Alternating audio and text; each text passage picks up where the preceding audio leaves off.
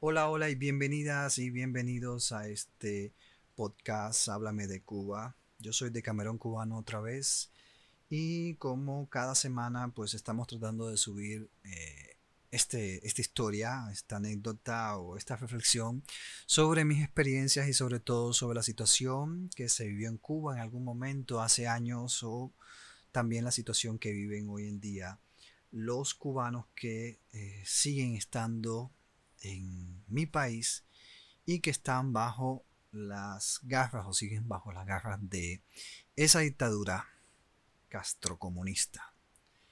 Pues nada, el día de hoy eh, estaré hablando de un tema que eh, particularmente me tocó muy directo y que es un tanto sensible para muchos que no tuvimos la suerte de librarnos de la escuela al campo en tanto en la secundaria como en el preuniversitario, bachillerato también se conoce en otros países. Y es que precisamente hace poco volví a ver un video, un corto más bien, que se llama Camionero. Yo lo voy a estar dejando en, en los comentarios para que ustedes puedan ver. Eh, también lo pueden buscar en YouTube directamente, Camionero Corto Cubano. Y es que este corto lo vi hace ya varios años, justamente cuando salió y lo vi de casualidad, o sea, me lo copiaron así, como eh, normalmente pasaban las cosas allá en Cuba. Y eh, pues trata precisamente sobre el tema de un chico que era abusado, eh, que era buleado en el preuniversitario. Era un muchacho pues muy inteligente, eh, que sencillamente, pues, como decimos en Cuba, la tenían cogida con él.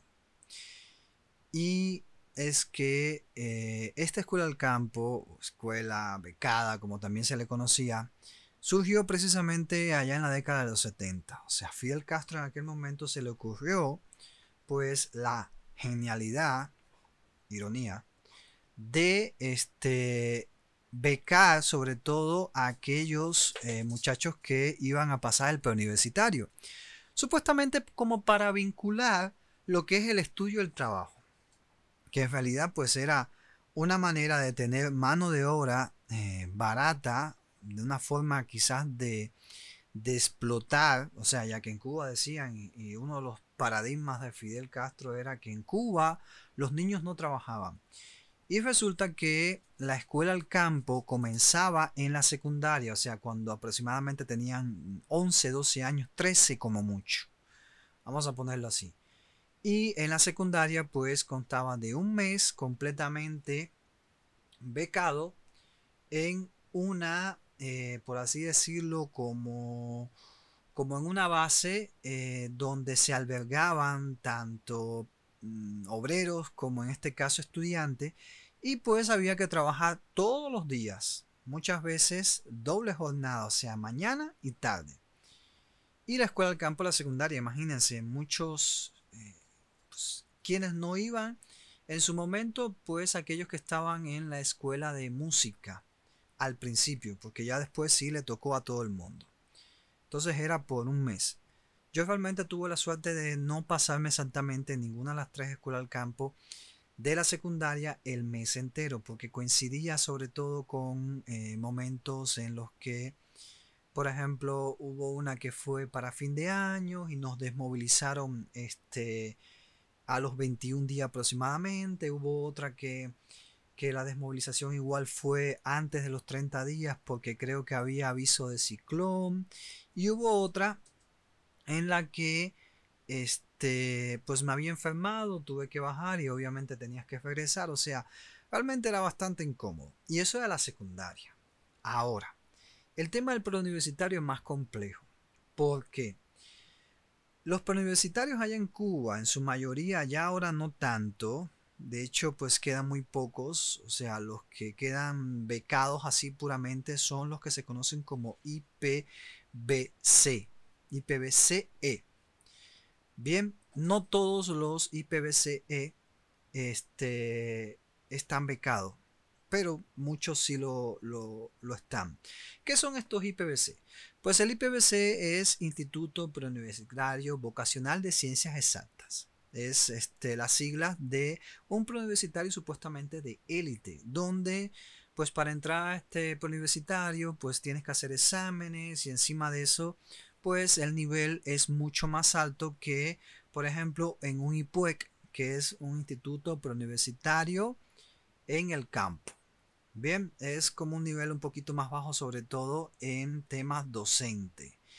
Y obviamente, cuando hablamos en temas docentes, pues ahí van muchos muchachos que eh, terminaron cogiendo el preuniversitario este, pero por los pelos, o sea, porque imagínense que a su secundaria básica, pues le llegó, no sé, pues muchísimo y pues el corte del escalafón, que el escalafón es un índice que se hace con todos los estudiantes de la secundaria y del preuniversitario también se vuelve a hacer, para saber en qué posición estás dentro de eh, la parte académica en tu secundaria o en tu preuniversitario y así si estás en la secundaria te otorgan o bien un preuniversitario o una carrera técnica o si estás en la en el preuniversitario, pues de ahí determinar este, la carrera universitaria que se va a, eh, que te va a llegar.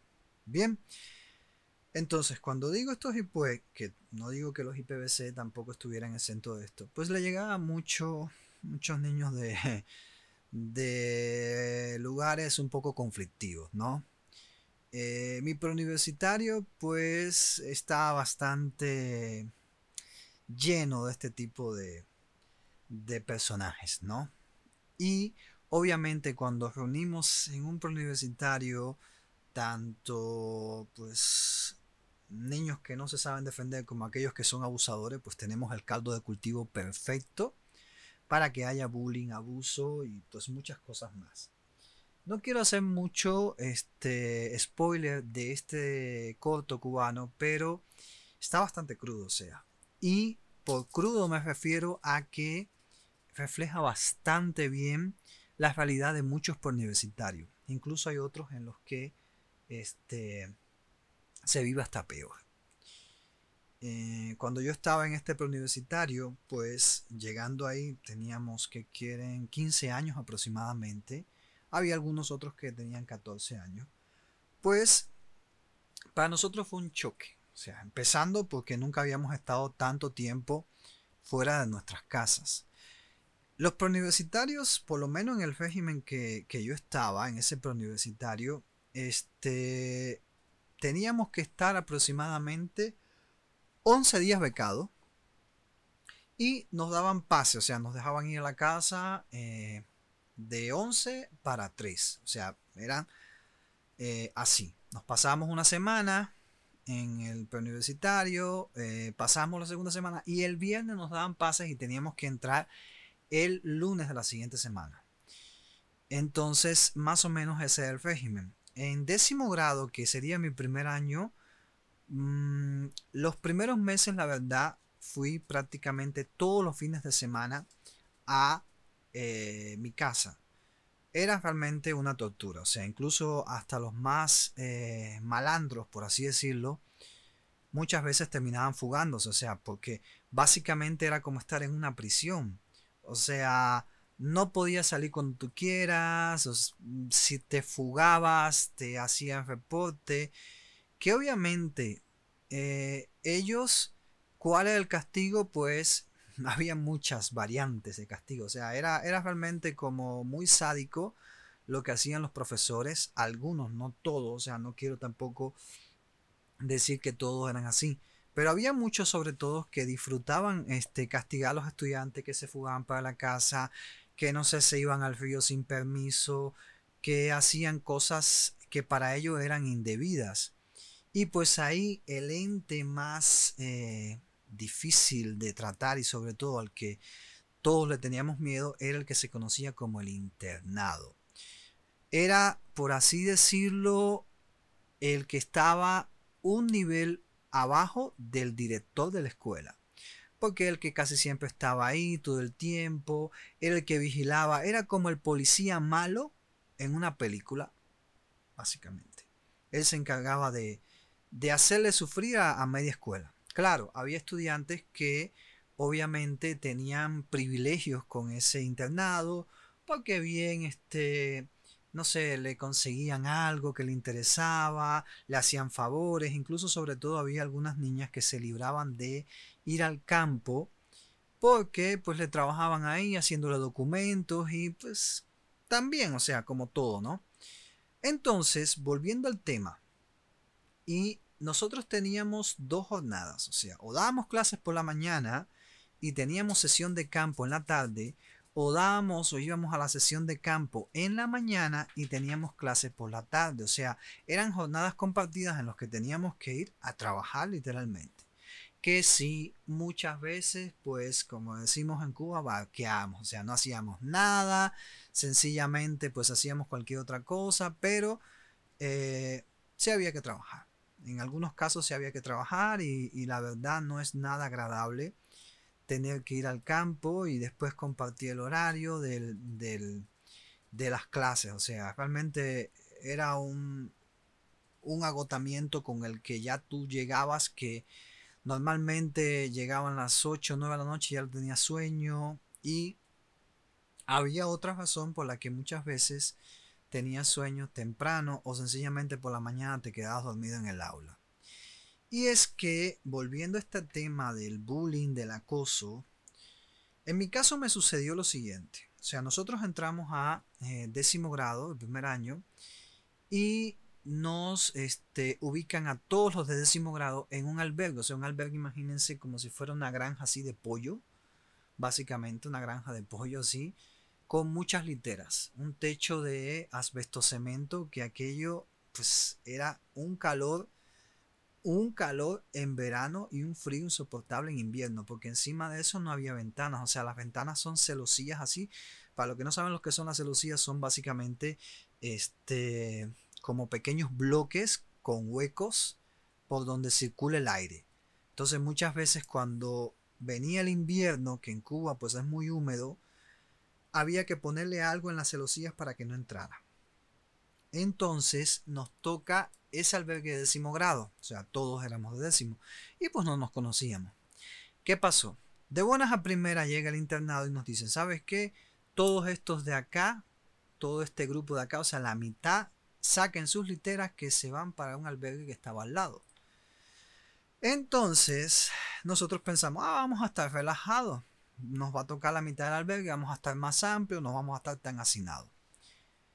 Error nuestro pensar eso. Lo que sucedió es que unos días después llegaron el resto de los estudiantes, porque normalmente, y por lo menos en mi universitario era así, entraban primero los de décimo y después ya los años superiores, o sea, los doncenos, los de segundo año y los de doce, los de tercer año.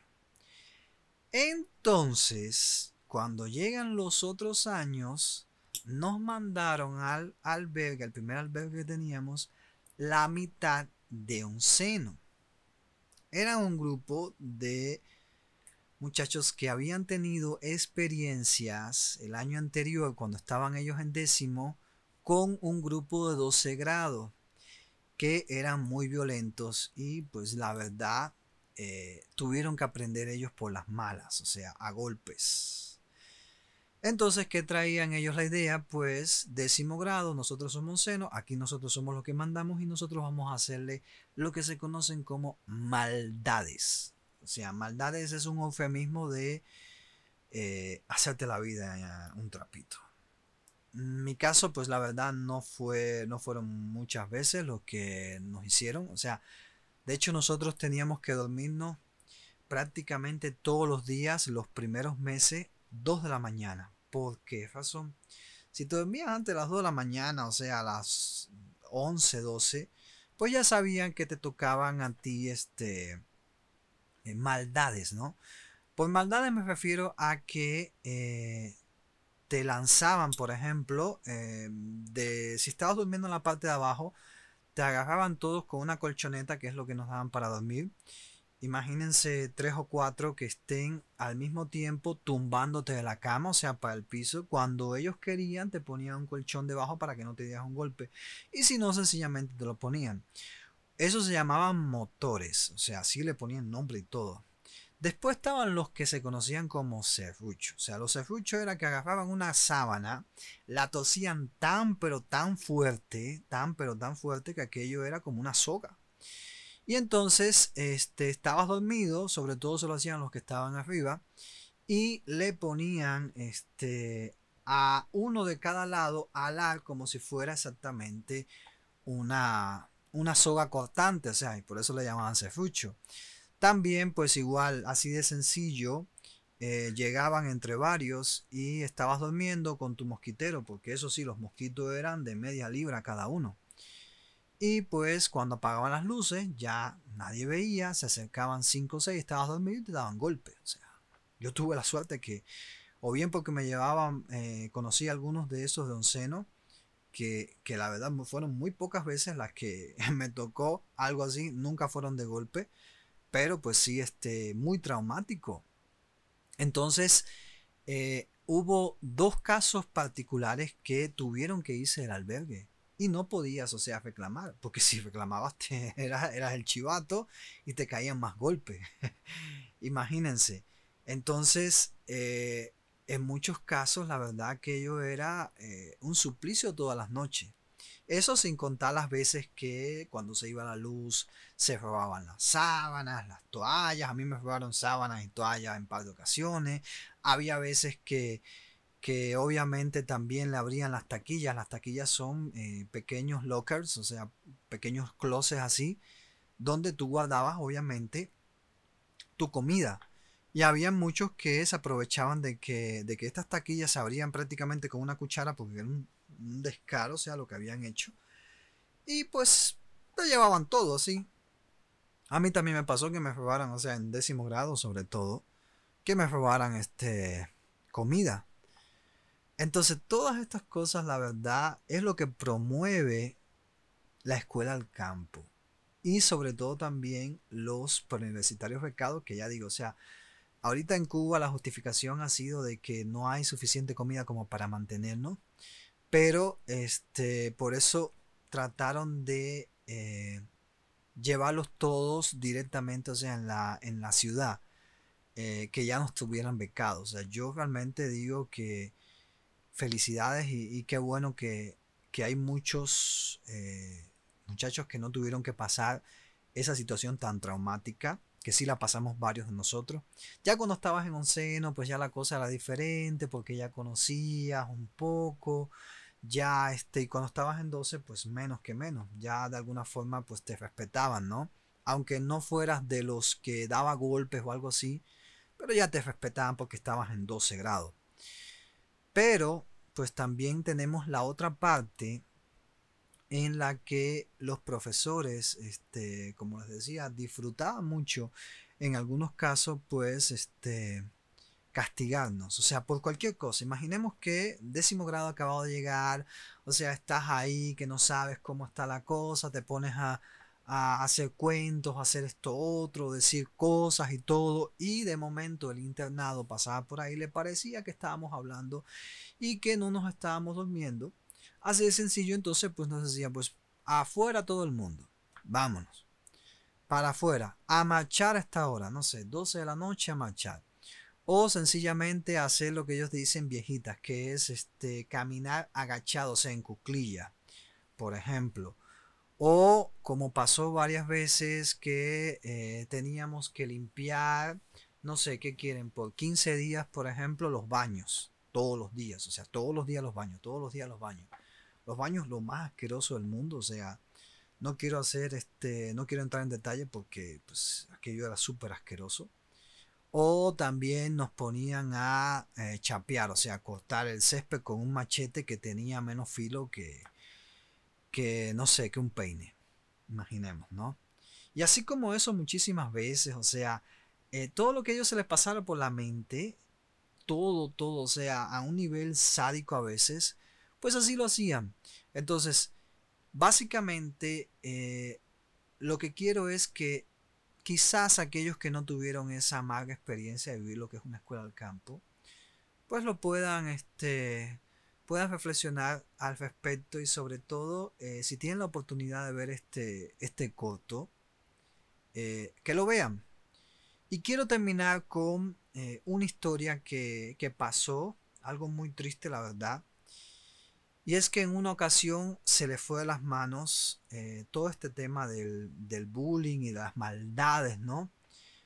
Con un muchacho que era un año, iba un año menor que yo.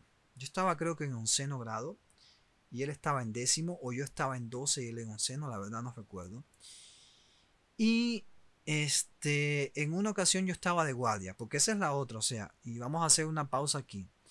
Todos los días, cada grupo le tocaba guardia en diferentes horarios. Desde 8 de la noche hasta las 6 de la mañana que tocaba la campana. La campana tocaba a las 5.45 de la mañana. Todos los días, para que nos levantáramos, eh, nos aseáramos, este, limpiáramos los baños que le tocara, fuéramos a desayunar y a las 7 de la mañana había que estar en la plaza para eh, cantar el himno, la formación y empezar las clases a las 8, ¿no? 7, 7 y media. Pero bueno, todos los días había que hacer guardia en diferentes turnos de cada dos horas. Por lo general las niñas le tocaba en los primeros turnos de 8 a 12, porque de 8 a 10 y de 10 a 12. Y los varones nos tocaba casi siempre de 12 a 2, de 2 a 4 la más pesada y de 4 a 6 de la mañana. O sea, es estar en una posta ahí vigilando. Como si por eso pues hubiésemos logrado algo, ¿no? Pues así. Recuerdo que esa noche yo estaba de guardia y creo que fue en el horario de 2 a 4. Yo era jefe de escuadra, por así decirlo. Yo organizaba eh, algunos horarios y pues estábamos justamente hablando en una posta, habíamos como tres compañeros de nosotros. Y de momento vemos algo que se enciende en uno de los albergues. Cuando vamos a ver qué creen que había sucedido, le habían prendido candela a un eh, mosquitero en una maldad, ¿no? Por así decirlo, a uno de los estudiantes que estaba ahí. Después nos enteramos quién era y lo que habían hecho. Obviamente, eh, este muchacho casi que se quemó, creo que sí se quemó, pero pues aquello fue, imagínense, o sea, se prendió candela a todo mosquitero y con lo fácil que anda un mosquitero, imagínense. Después de unos años, o sea, creo que pasaron como dos años, él terminó este, el preuniversitario y ¿qué creen? Me enteré de que este muchacho se había pegado un tiro. Dicen que una de las razones obviamente es por el bullying que sufrió o el acoso o, o no sé, no sé cómo llamarlo porque eso realmente más que bullying es, es acoso y es violencia. Y pues al final terminó pegándose un tiro. Y eso que ese muchacho era de los más populares que había en la escuela, o sea, quizás no no, no voy a decir a un nivel de que era el más popular, pero era bastante popular porque bailaba y hacía coreografías y salía por aquí en actividades este, culturales, etc. Y aún así, pues le afectó tanto que terminó suicidándose. El preuniversitario en Cuba, el preuniversitario becado en Cuba, la verdad lo único que promovía era este tipo de cosas. Encima de eso, pues teníamos que trabajar como si fuéramos esclavos. Y es que pues de alguna forma sí lo somos o lo fuimos aquellos que salimos de allá de Cuba y los que siguen todavía. Somos esclavos de una dictadura que lo único que nos, les interesa es precisamente eso, peones que sigan trabajando para ellos, para que ellos puedan seguir construyendo el socialismo que Fidel Castro se inventó en su mente, ese dictador, asesino, y psicópata. Nada.